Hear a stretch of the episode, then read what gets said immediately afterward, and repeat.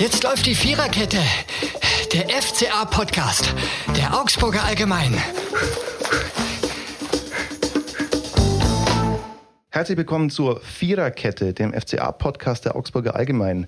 Diesmal in illustrer Dreierrunde mit meinen Kollegen Marco Scheinhof, hallo. Und Robert Götz, hallo. Und mit mir, Florian Eiserle. Hallo und danke fürs Einschalten. Früher hätte man gesagt, nach so einem Spiel, was am Sonntagabend passiert wäre, wenn es gegen Dynamo gewinnen, gegen wen eigentlich dann?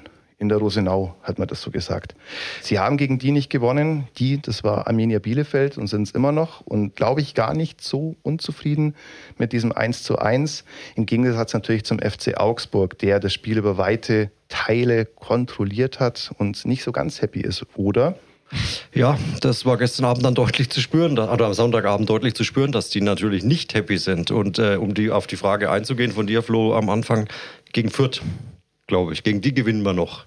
Aber dann wird es offensichtlich schon gegen den Rest eng. Also Bielefeld, ja, Robby, was meinst du? Also, also nach der ersten Halbzeit war ich überzeugt, dass der FCA die drei Punkte mitnimmt, weil das war eine gute, ordentliche Leistung. Man hat gepresst, man hat Bielefeld offensiv gar nicht stattgefunden und man geht 1-0 in Führung. Nur was dann in der zweiten Halbzeit passiert ist, das war halt typisch für eine FCA in der Saison. Sie spielen einfach nicht konstant, lassen den Gegner aufkommen und kassieren dann zu Recht auch nur das 1 zu 1, schießen dann nur zwei Abseitstore. Aber im Endeffekt war es dann einfach zu wenig und das macht mir schon ein bisschen Sorge. Ich war das erste Mal wieder in privater Mission im Stadion, tatsächlich das erste Mal seit Januar 2020 und saß auf der Reihe. Es Bier gegeben hat, oder? Es, es hat auch alkoholfreies Bier. ich habe hab gehört, es hat Bier gegeben. Ich, äh, deswegen habe ich meine feine Faxe-Biere dann leider wieder nach Hause bestellen müssen. Ich dachte, ich mache da ein Geschäft vorm Spiel. Nein. Und wahrscheinlich die letzten zwei Tore gar nicht mehr mitgegeben, die Abseitstore. Natürlich habe ich die mitbekommen und ich habe mich eigentlich auch gefreut, weil ich dachte, habe, toll, starkes Spiel und ich habe das 1 zu 0 von mir entfernt gesehen und dachte mir, stark, wenn die in der zweiten Halbzeit auf das Tor spielen, wo ich jetzt sitze dann gibt es ja was zu sehen. Und tatsächlich gab es was zu sehen, aber nur zwei Tore, die wegen Abseits nicht gegeben wurden. Das habe ich übrigens mitbekommen, Herr Scheinhoff. Ja, ja deswegen tatsächlich ja, genau. nur 1 zu 1 und nicht 3-1. Ja, schade eigentlich. Und da sind wir bei einem Spieler des Spiels der etwas anderen Kategorie angelangt, nämlich Sergio Cordova. Beide Tore das 2 zu 1 durch Moravec und dann das 2 zu 1 durch Sarendren Basé nicht gegeben wegen Abseitsstellung von Sergio Cordova zuvor. Das ist nicht so ganz clever, was ihr da gemacht hat. Man kann natürlich sagen, das sind absolute Nuancen. Wir haben es uns vorhin auch nochmal angeschaut. Da reden wir von, was sind das, 30, 40 Zentimeter? Zentimeter. Genau. Ja. Und da sage ich immer, wenn du einen Frame in der Wiederholung abspielst, einen weniger, eine kurze Sekunde, wann verlässt denn genau der Ball den Fuß? Ja, das ist ja entscheidend. Und, und wenn du da einen kleinen Frame zurückspürst, dann ist es vielleicht schon kein Absatz mehr. Aber sei es drum, es war in beiden Fällen Abseitsstellung. Was man festhalten kann, ist, das war jetzt nicht so ganz clever vielleicht von Herrn Cordova, oder? Ja, sag mal, Sergio ist engagiert, gibt alles, kommt viel mit Bucht und Power und gerade gegen Bielefeld, dahin war er ausgeliehen, wollte er unbedingt spielen, das hat man gemerkt, aber ein sehr guter Stürmer, läuft den Bogen ein bisschen mehr aus, schaut vielleicht nur aus dem Augenwinkel, wo, wo, wo sind meine Verteidiger und steht halt die paar Zentimeter nicht im Abseits und zweimal hintereinander. Und das merkt man bei Cordova, er ist in der Bundesliga spieltechnisch und vom Verständnis her muss er noch zulegen. Und weil ihr gesagt habt, die zwei Tore, sagen wir, was für mich der entscheidende Moment war, das war die Chance vom Arne Meyer, die der Ortega da mit dem langen Fuß rausgeholt hat, weil das wäre das 2-0 gewesen. Und dann wäre Bielefeld, glaube ich, an dem Tag beerdigt gewesen. Aber da, wenn ich kurz, Robby, da, da sieht man einfach, was ein richtig guter Torwart ausmacht an Stimmt, dem Tag. Ja. Ortega rettet den Ball, das wäre das 2-0-Mannschaft, wäre wahrscheinlich noch toter gewesen, als sie vorher schon war, die Bielefelder Mannschaft. Gikiewicz auf der anderen Seite, aus meiner Sicht beim Ausgleich, ich glaube, dass er den an einem guten, es muss nicht mal ein sehr guter, ein guter Tag reicht da schon, um den zu halten, weil er ist, glaube ich, mit der Hand noch leicht dran. Er muss vielleicht einen Zwischenschritt machen. Der Ball war 20, 25 Meter entfernt.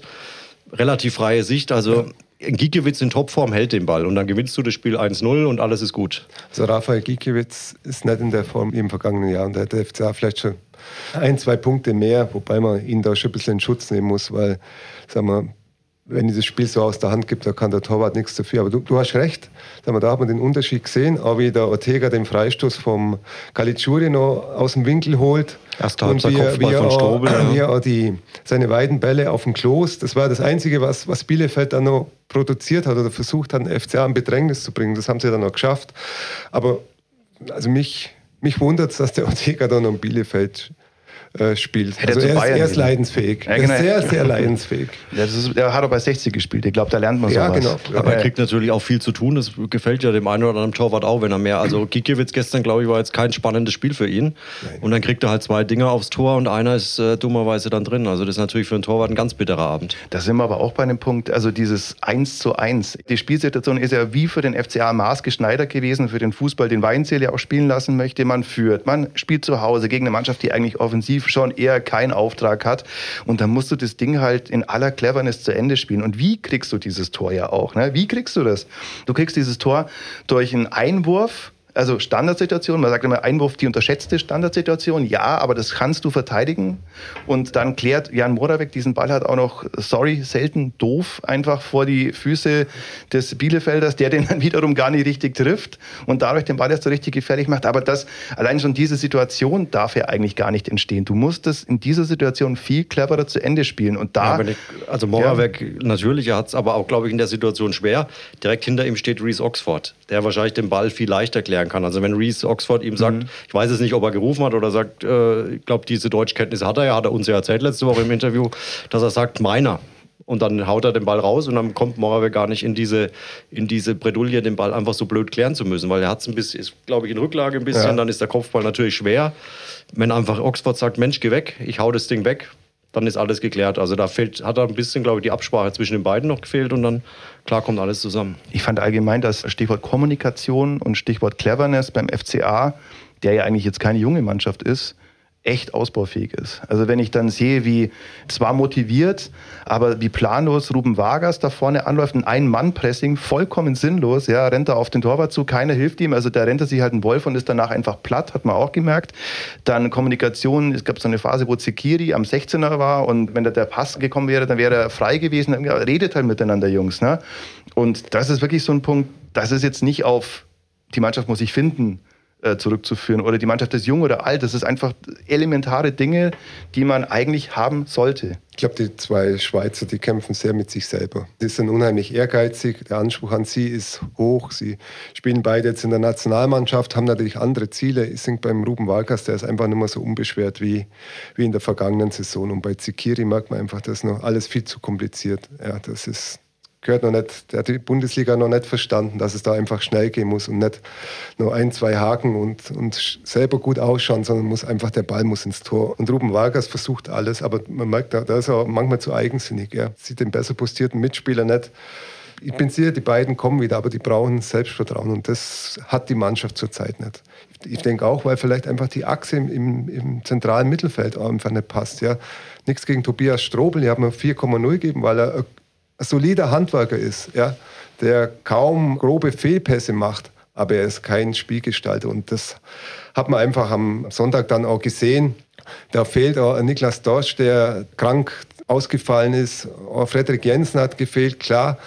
Aber die Mannschaft hat noch keine Struktur, oder? Ja, auch Arne Meyer gestern der es ja zeitweise ganz ordentlich gemacht hat, aber irgendwie halt auch nicht so. Gerade in der zweiten Halbzeit, wo du, da war ja völlig die spielerische Struktur dahin da war ja wirklich gar nichts mehr. Also da Bielefeld, wie du sagst, Robby, die haben es nur noch mit hohen Bällen versucht. Verständlich, Ortega kann sie perfekt spielen, Klos ist groß, der legt sie dann ab im Zweifel und so waren die dann plötzlich gefährlich. Aber da, da kannst du dich ja drauf einstellen. Als Klos habe ich Co-Trainer Jonas äh, Scheuermann, äh, als Klos eingewechselt wurde, wurde der ganz wild unten an der, an der Auswechselbank fürs FCR und hat hier den und hat auf Reese Oxford gezeigt, dass der sich halt einfach um den kümmern soll.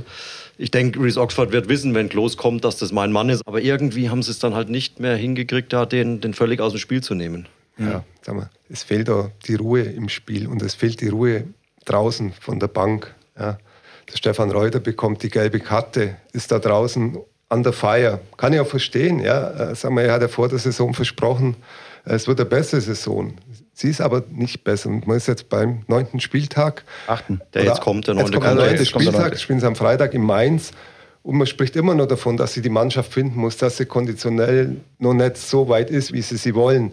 Und da kann man auch die Frage stellen, vielleicht liegt es doch an der Qualität der Spieler ein bisschen und an der Zusammenstellung der Mannschaft. An der Mischung. Ja, ja. Vielleicht sprechen wir in, in drei Monaten vielleicht ganz anders. Aber zurzeit ist Zustand ist die Mannschaft passt, das passt noch nicht wie beim Puzzle zusammen. Und mhm. das finde ich schon, das müsste nach, also vor dem neunten Spieltag müsste das schon besser sein. Was dir halt einfach auch fehlt, glaube ich, ist so diese, gerade vorne momentan diese individuelle Klasse. Dass ja. du mal einen Spieler vorne hast, der halt einfach mal dieses 2-0 macht. Ja egal aus welcher Situation, aber der einfach, wo du einen hast, da weißt du, okay, der kann uns jetzt, aber da hast du momentan niemand. Das schafft gerade ein Ruben Wagers nicht, das schafft ein Andi Zekiri nicht. Niederlechner ist verletzt, Finn Bogerson kommt in der Schlussphase, weil er jetzt endlich vielleicht mal wieder ja. fit ist.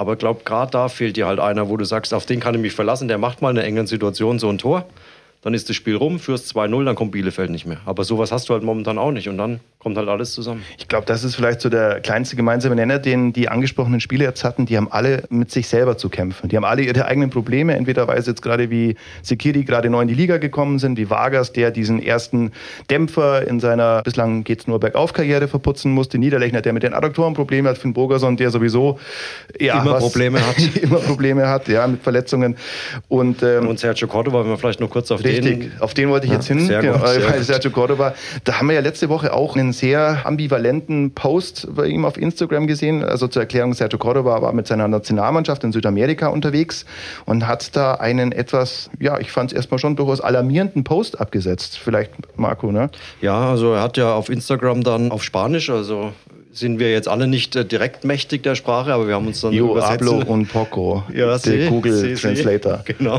Und äh, ja, sinngemäß stand darin, er hat äh, jetzt in den letzten zwei Jahren sowohl körperlich als auch geistig nicht offenbar die nötige Frische gehabt, um Top-Leistungen zu bringen. Und er möchte sich jetzt verstärkt, so habe ich es zumindest verstanden, auf den FC Augsburg und die Bundesliga konzentrieren. Hat ein bisschen so geklungen, als würde er so an einen kleinen Abschied vielleicht sogar schon von Venezuela denken oder zumindest einen kurzzeitigen. Und aber irgendwie klang dieser Post etwas skurril oder alarmierend oder was auch immer, aber es sei wohl alles in Ordnung. Also also zum Verständnis, das Foto, mit dem dieser Post verbunden war, war in Schwarz-Weiß gehalten und es war die Rede, zumindest in unserer 1 zu 1 Superübersetzung, von seiner geistigen Gesundheit, um die er sich kümmern müsste. Und das sind ja in diesen Zeiten natürlich erstmal Dinge, die einen alarmieren, genau. äh, bei denen wir auch nachgefragt haben. Genau, äh, aber da hat, also Sergio Cordova hat diesen Post als völlig normal bezeichnet, also hatte da nichts im Sinne, dass es ihm schlecht ging oder dass man sich Sorgen um ihn machen muss. Mhm. Ihm geht es wohl einzig und allein darum zu sagen, okay, er sieht ja natürlich auch Florian Niederrechner verletzt, äh, Finn Bogerson erst im Kommen. Also ich glaube, er sieht jetzt auch so eine Chance, vielleicht in die Startelf reinzurutschen und hat sich dann entschieden, aus Venezuela eben frühzeitig abzureisen, um halt gegen Bielefeld dabei sein zu können, topfit und ja. Ich denke auch, da, sagen wir das, in solchen Ländern ist es natürlich auch von den Fans, wird es erwartet, dass sie 120 Prozent für die Nationalmannschaft gibt ja, nicht auf den Club schaue. Und ich glaube, wie du gesagt, gesagt hast, dass er jetzt seine Chance wird und vielleicht schon vorbaut, wenn vielleicht die nächste Länderspielpause ist, dass er vielleicht sagt, ich komme mal nicht, sitze mal nicht 20 Stunden im Flieger ja. und, und sitze dann auf der Satzbank, muss dann WM-Quali spielen, die in Südamerika schon eine äh, Stufe anders ist als in Europa. Und man hat es anders deuten können. Es hat sich aufgeklärt, er hat sich gespielt und jetzt hoffen wir, dass er seine Ankündigung wahrmacht und ein FCA jetzt äh, in der Bundesliga hält mit seinen Toren. Mhm.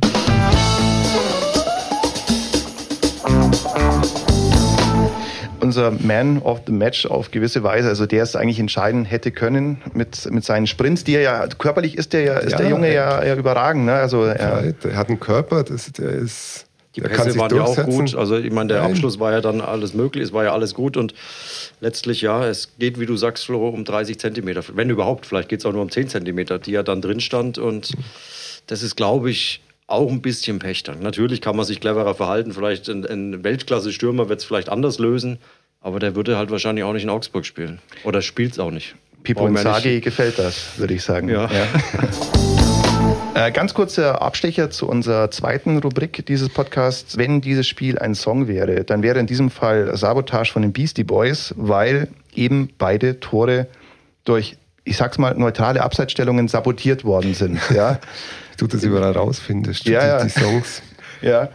Äh, gibt's die ganze Nacht recherchiert. Die ganze nach Nacht. Nach den sieben Bier im Stadion. nein, nein, nein. Das äh, Beastie Boy ist immer in der Heavy Rotation natürlich. Und ich, ich habe mir tatsächlich eine Liste gemacht und bin froh, dass ich diesen Song jetzt mal anbringen kann.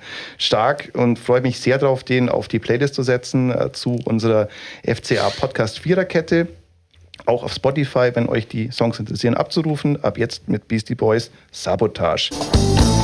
Keine Sabotage wird es hoffentlich geben, um die nächste Knallerüberleitung zu bringen, wenn es am Dienstag zur JHV, Jahreshauptversammlung des FC Augsburg, geht. Das ist eine ganz besondere Jahreshauptversammlung. Ja, seit, es ist die erste seit zwei Jahren und sie findet im Stadion statt. Also die Mitglieder sitzen auf der Gegentribüne. Ich empfehle, warm anzuziehen, vielleicht einen Glühwein mitzunehmen, eine Decke, weil es ist Alkohol einiges zu erzählen. Ist Alkohol erlaubt? Das weiß ich gar nicht.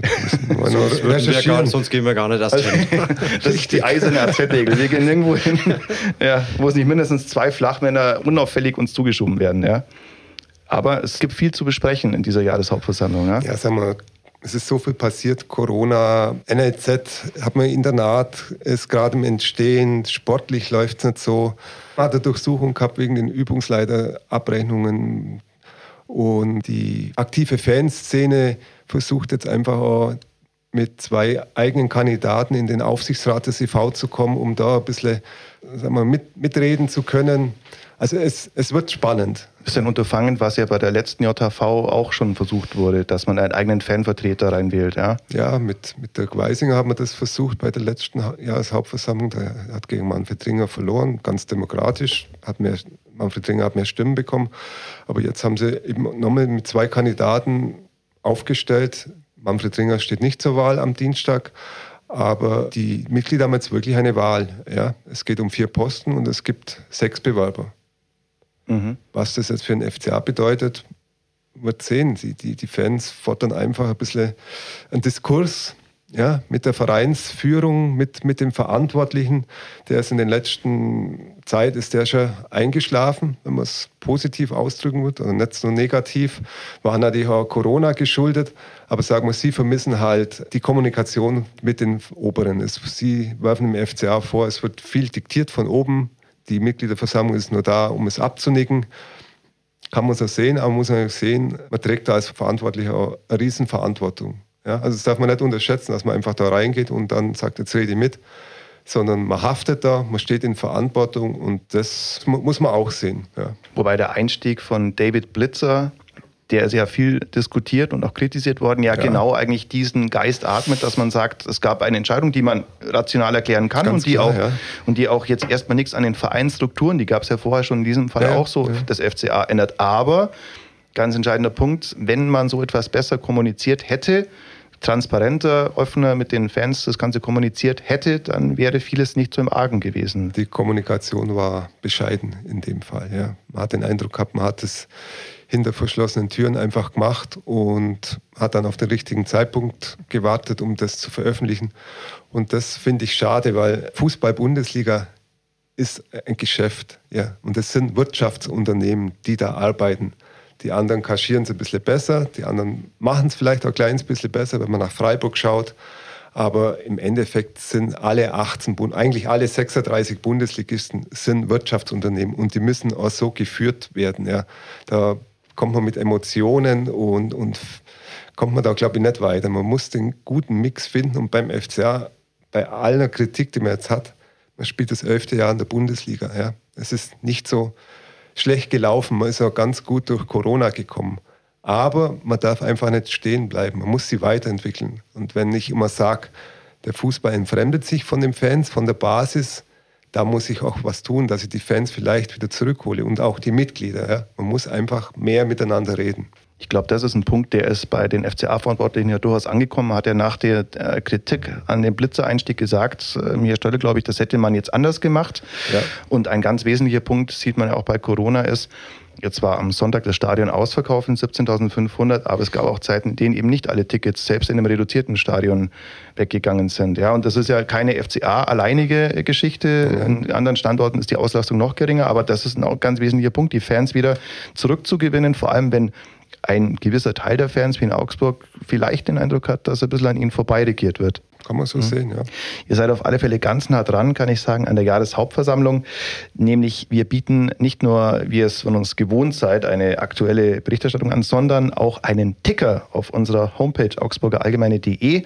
Einfach am Dienstagabend reinklicken. Wir werden euch informieren, was da geboten ist. Also äh, damit auch wirklich die Leute rechtzeitig dann unseren Ticker lesen. 18 Uhr ist Beginn mit der Jahreshauptversammlung am Dienstagabend. Das ist wohl wahr. Vielen Dank, Marco, für den Hinweis. 18 Uhr Genau, Einlass 17 Uhr, wer sich den Glühwein irgendwo noch kredenzen möchte. Aber 18 Uhr geht's los mit der Jahreshauptversammlung.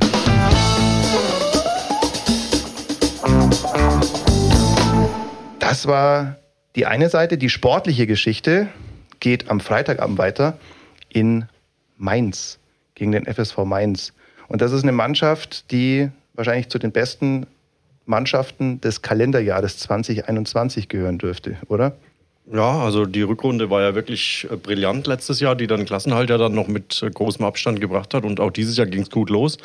Zuletzt, glaube ich, ein bisschen in Schwierigkeiten geraten, aber jetzt am Samstag in Dortmund äh, hat ja der FCA jetzt auch verloren in Dortmund. Also von daher weiß ich nicht, ob das der große Gradmesser ist, aber ich glaube, wird eine schwierige Aufgabe am Freitag. Auf jeden Fall. Sagen wir, wenn man das Kalenderjahr 21 nimmt, ist Mainz, glaube ich, eine Mannschaft, die punktemäßig ganz weit oben steht. Sie haben jetzt einen kleinen Dämpfer oder Delle, aber mit Bo Svensson, mit dem Trainer, äh, sind da die alten Tugenden wieder hervorgekommen und Ex-FCA-Trainer Martin Schmidt macht, glaube ich, einen ganz guten Job da als Sportdirektor. Und es wird eine hohe Hürde, die der FCA zu überspringen hat, aber hoffen wir mal, dass sie, dass sie die packen. Vielleicht verrät uns ja Martin Schmidt, den wir diese Woche noch im Interview haben werden. Vielleicht verrät er uns ja, wie man den FSV Mainz schlagen kann. Aber glaube, darauf bauen wär, sollten wir nicht auf diese Wäre ein fairer Zug. Wäre ein fairer Zug. Wär ein fairer Zug. Also Jungs, pass mal auf, der Linksverteidiger kann gar nichts auf den drauf. Ja. ja. der Torwart hat die rechte Seite als schwaches Eck, da immer hinschießen. Aber ich weiß nicht, ob wir uns darauf verlassen sollten. Das wäre fair, wir können leider nicht darauf hoffen. Ja, aber der FCA weiß, wie man Mainz gewinnt. Ich kann mich erinnern, das erste Auswärtssieg in der Bundesliga war, glaube ich, in Mainz. Und da hat, glaube ich, der Jan-Ingwer Bracker Elfmeter verwandelt. Das ist wohl wahr. Das ist noch ja. gar nicht so lange her. Das war vor kurzem das Jubiläumsdatum dafür. Richtig, ja. Mhm. ja, ja. Genau. Und erster Heimsieg war in war gegen war in Augsburg, ja, aber erster Heimsieg war. Ich weiß nur, dass sie das erste Spiel daheim gegen Freiburg 2-2 gespielt haben, wo der Sascha Melders zwei Tore gemacht hat. Mhm. Erster Heimsieg muss jetzt passen. War gegen Felix Magath und den VfL Wolfsburg. Ich weiß nur, als ob es gestern gewesen wäre. das war's von uns, um es kurz und schmerzlos zu machen. Vielen Dank fürs Zuhören, vielen Dank fürs Einschalten. Ihr findet unseren Podcast überall da, wo es Podcasts gibt. Auf Spotify, auf Apple Music, in äh, dem Gemischtwarenladen eurer Wahl. Vielen Dank und bis zum nächsten Mal. Ciao. Ciao. Ciao. Das war die Viererkette, der FCA-Podcast der Augsburger Allgemein.